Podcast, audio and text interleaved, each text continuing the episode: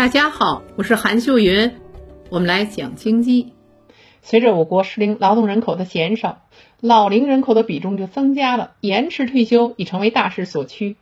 但在晚退休的同时，中年找工作却越来越难了。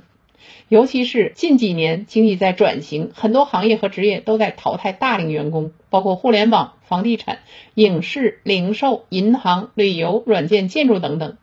这里有白领的行业，也有蓝领行业，有三十五岁毕业的，也有五十岁被清退的。大龄员工普遍薪资较高，而精力体力却大不如年轻人，所以就越来越不具备竞争力。当他们在进入社会找工作时，却发现低端重复性的工作很多已被机器取代，比如收银员、检票员；而一些高强度工作，体力又拼不过年轻人，比如送快递、送外卖。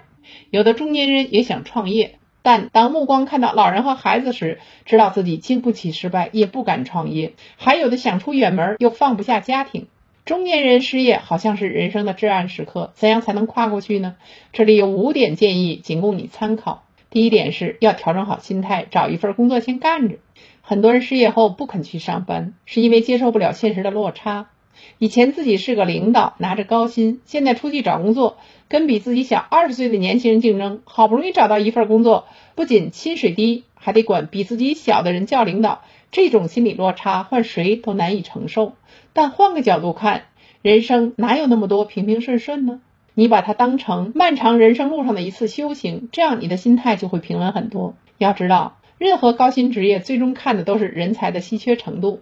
过去你拿高薪是因为你在社会中稀缺，现在你失业了，说明市场正在向你发出不稀缺的信号，就需要你放下高薪幻想，找一份工作先干着，哪怕作为过渡。比如有部门经理被裁后就做起了保安，也有的公司管理层失业后跑起了滴滴。如果你的体力尚可，也可以送外卖、送快递，坦然接受一个新的角色，没有什么大不了的，至少你能养活自己和家人。第二点是要找到自己的比较优势。找工作不需要你在一个领域里绝对拔尖儿，做到次好也可以。你比如顶级大厨可能去了大饭店拿高薪，你的厨艺只有七八十分，也可以考虑去个小饭店，接受一个合适的薪水养家糊口。并且现在的一些工作要求并不是你的单项能力，技能叠加也很重要。你比如说网上那些很火的美食博主，他们往往不是做菜最好的，而是既会做菜又会表演的人。或者是既会做菜又喜欢创意的人，多项技能或优势叠加起来，就会让你变得更稀缺。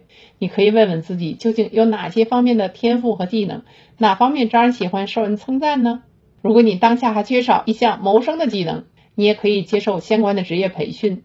每个时代都有风口行业，未来风口行业包括像服务、环保、养老、大健康、保险等等，其中有不少工作都适合中年人去做。找到市场缺口大并适合自己的工作，拿出一些时间去学习，你会更有竞争力的。这里推荐清华韩云精品课第二季，里面有新的十大产业详细的解读。第三点是用好你的资源和人脉。中年人想投简历找工作的确很难，但中年人相比年轻人有一大优势，是他有更广阔的资源和人脉。当你失业在家，可以考虑请亲戚朋友帮你介绍工作。一方面要请你信得过的人，另一方面最好请见过你干活的人，比如以前的同事、合作的伙伴，甚至是竞争的对手，他们对你擅长什么更为了解。如果你打算做生意，也要利用好身边的人脉资源，比如你身边有朋友做生意比较成功，你可以向他学习请教，你成功的概率也会更大。第四点是稳扎稳打，别幻想一夜暴富。投资来钱快，这谁都知道，但现实中有多少人因为盲目投资，最后妻离子散、众叛亲离？疫情这几年，很多人是既丢了工作，炒股又被套牢，生活彻底陷入谷底。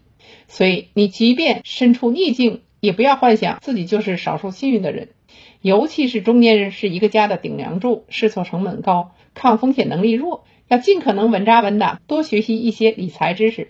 多了解投资的逻辑，赚自己认知以内的钱，这样才能持久。第五点就是保持开放的心态，要不断学习。人生漫长，不知道机会何时会来，但机会总是留给那些有准备的人。越是逆境，越不能浮躁，要修炼好内功。平时你可以多关注一些财经新闻，了解经济趋势和各行各业的动态，并学习一些基本的经济学知识。这些知识积累虽然不会让你短期内暴富，但它会潜移默化的改变你的思维。王小了说：“能帮你避开大大小小的坑，不轻易当韭菜。往大了说呢，在你人生的某个时刻，你学到了某个知识点，或许真能帮你做出改变命运的决策。最后，让我们分享一句话：战争以一方失去战斗力为结束。就是说，不论战场上一方伤亡再严重，也不能判断他输了，除非他自己不想战斗，就彻底输了。我们与命运抗争也同样如此。如果你中年失业，就轻易给自己下判断，说自己不行了，那你真的会一蹶不振，一事无成。相反呢，只要你斗志仍在，你就有无穷的可能性反败为胜。在这个瞬息万变的时代，当你停止学习，很快就会被人超越。但当你坚持学习，不出几年也有可能成为行业的专家。人到中年，好多事才刚刚开始，让我们一起努力吧。